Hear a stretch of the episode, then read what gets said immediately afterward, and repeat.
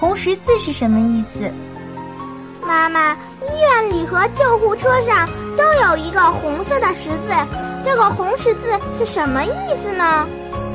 宝宝，这个红十字里面啊，还有一个故事呢。在一八五九年，法国和奥地利之间爆发了一场战争，死了好多人。有一个瑞士人啊，叫杜农，他看到很多伤员没有人来救护，非常同情他们。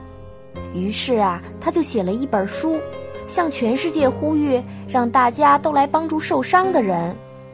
因为杜农提出了这个呼吁，他又是瑞士人，而瑞士的国旗是红底白十字，所以呀，就决定用白底红十字作为医疗救护的标志。